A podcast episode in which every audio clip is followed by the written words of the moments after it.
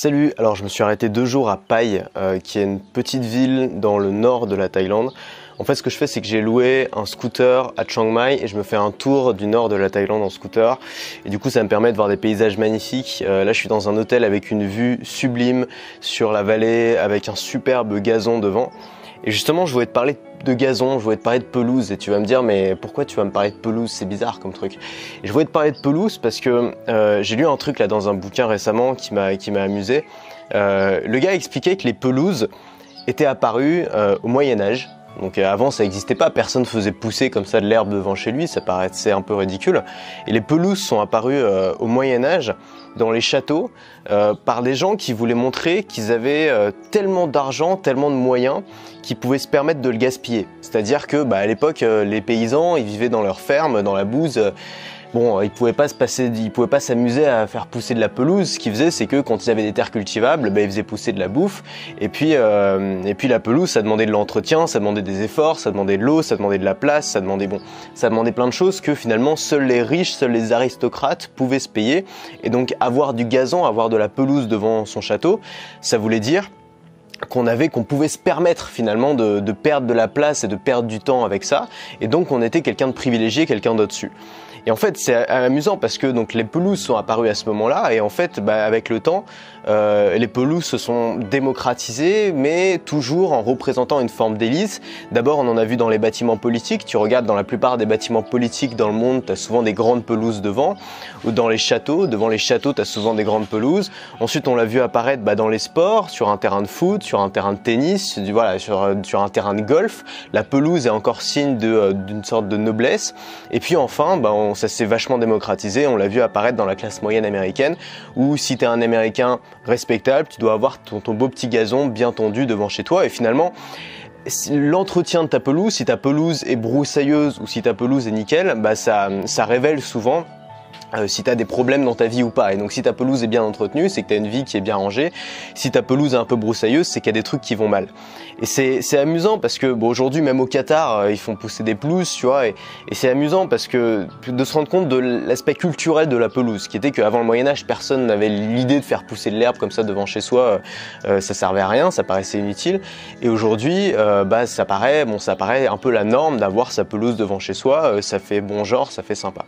Et en fait, ce qui était intéressant dans cette histoire, c'était que l'auteur, ce qu'il voulait nous prouver avec cette histoire, c'est que tout est culturel et le fait de connaître l'histoire des choses, de comprendre l'histoire des choses, ça nous permettait d'échapper à l'histoire. Parce qu'aujourd'hui, si toi t'as envie, bah, si tu connais cette histoire-là, tu te dis peut-être, bah moi j'ai pas envie d'avoir une pelouse parce que j'ai pas envie de jouer à ce jeu-là. Et moi, bah, devant chez moi, je vais me faire mettre, euh, je sais pas, de la pierre japonaise, bon un truc qui paraîtrait bizarre à plein de gens, parce que justement j'ai pas envie de m'inscrire dans cette histoire-là, j'ai pas envie d'être prisonnier de cette histoire-là.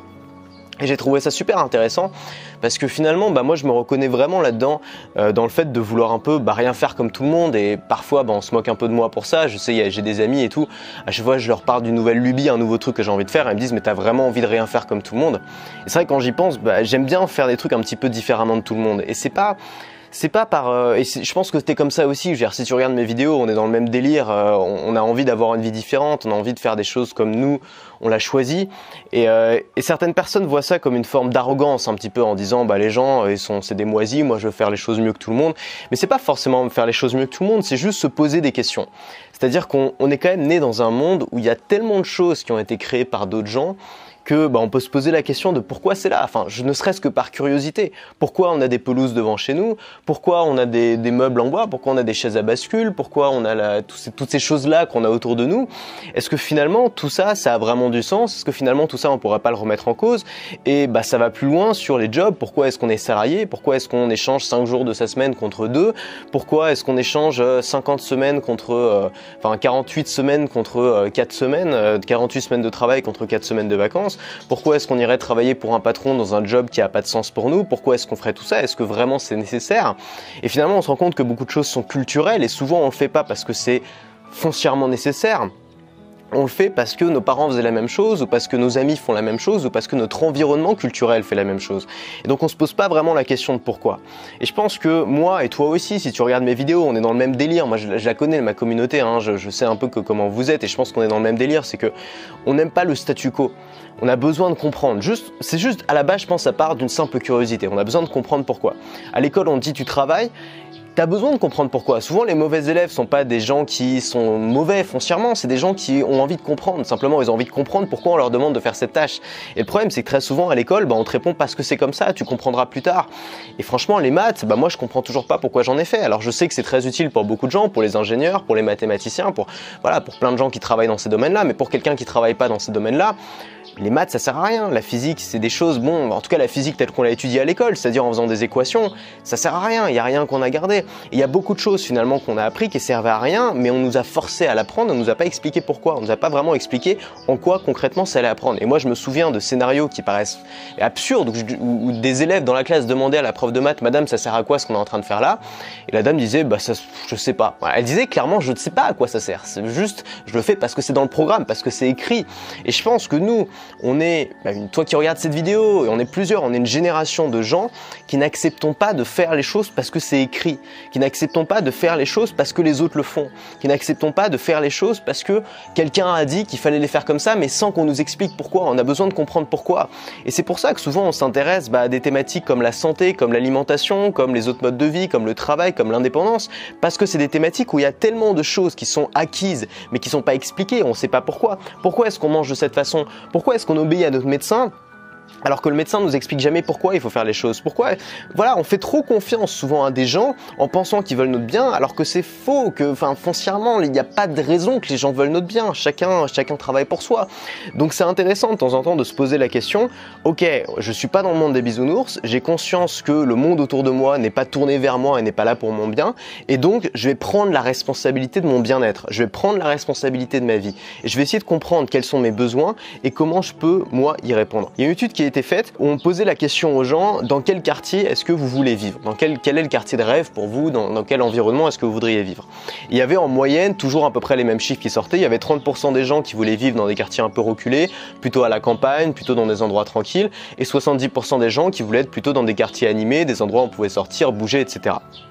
Et ce qui est marrant, c'est que quand tu compares ce que te disent les gens sur l'endroit où ils veulent vivre et les chiffres, on se rendait compte finalement que euh, bah, peu importe ce dont voulaient les gens, le premier critère sur l'endroit dans lequel vivaient les gens, c'était leur niveau de revenu. C'était exactement ça. C'est-à-dire les gens qui avaient un haut revenu vivaient dans des endroits de riches, les gens qui avaient un faible revenu vivaient dans des endroits de pauvres. Et c'était le seul critère finalement. Alors que tu avais des gens qui étaient, bah, qui avaient de l'argent, qui avaient les moyens finalement de vivre à l'endroit où ils voulaient vivre, mais ils te disaient qu'ils voulaient vivre dans un endroit reculé et finalement ils vivaient dans le 16e parce que c'était des riches et que bah, ils se sont dit moi je suis riche dans le 16e parce qu'ils sont riches ils vont dans des grands restaurants alors qu'ils préféraient peut-être la cuisine d'un petit boui-boui qui fait de la bonne bouffe bien française.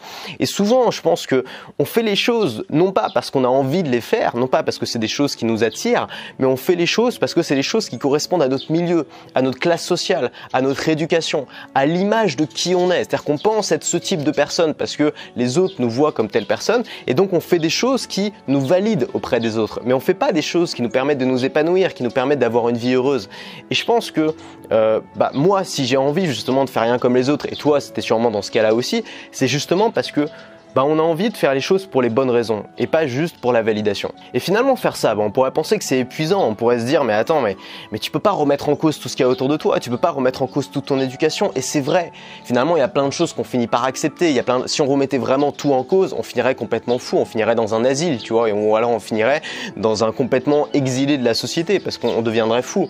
Et finalement, l'idée, enfin moi moi je pense pas que la, solution ce soit de tout remettre en cause et de vouloir rien faire comme les autres en mode il y a un film là-dessus qui avait un film par Eric Judor qui s'appelle euh, qui s'appelle Problemos, euh, qui est un film. Bon, ce film n'est pas extra, mais euh, j'ai regardé il y a pas longtemps et il illustre vraiment c'est l'absurdité des gens qui veulent rien faire comme tout le monde. En fait, c'est un groupe de gens qui vit en autarcie de la société, qui sont un peu anticapitalistes et tout. Et il y a une apocalypse sur Terre, tout le monde est mort, et donc ils se disent bon bah écoutez, c'est génial, on peut enfin refaire notre monde.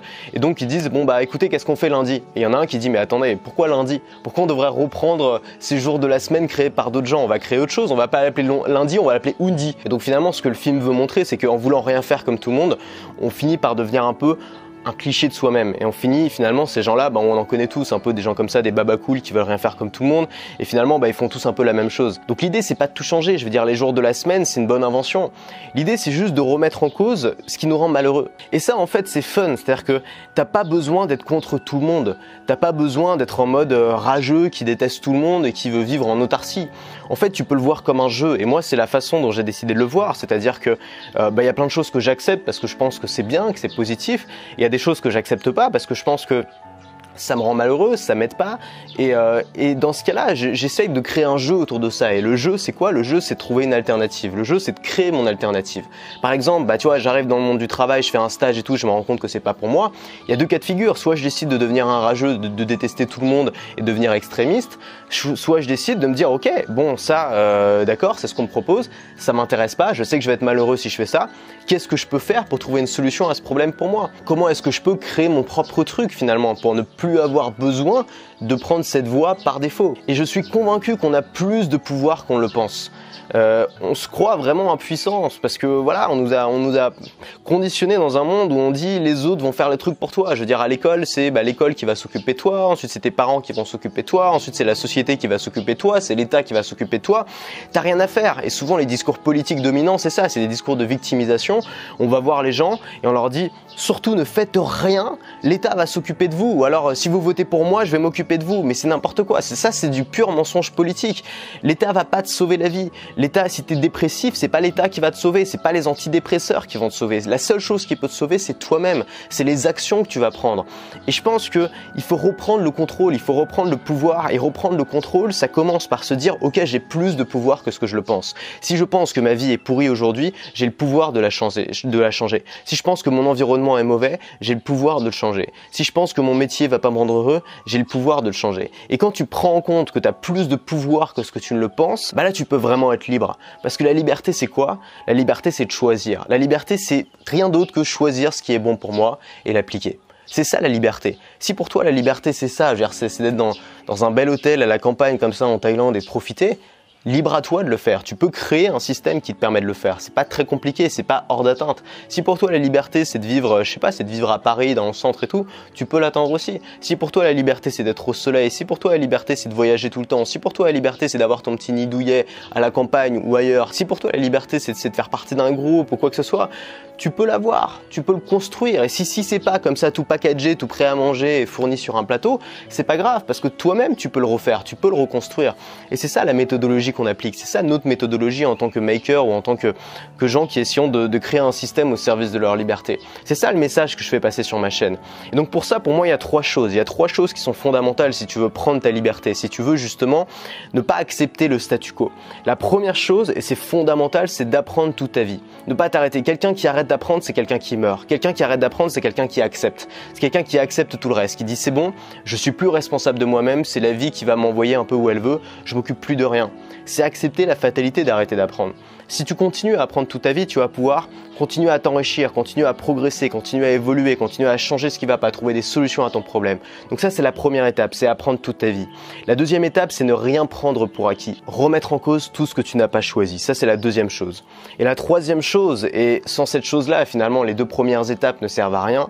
La troisième étape, c'est oser agir. C'est-à-dire une fois que tu as les éléments, une fois que tu as euh, les connaissances, tu sais pourquoi, tu sais comment, tu sais euh, qu'est-ce qu'il faut faire pour changer.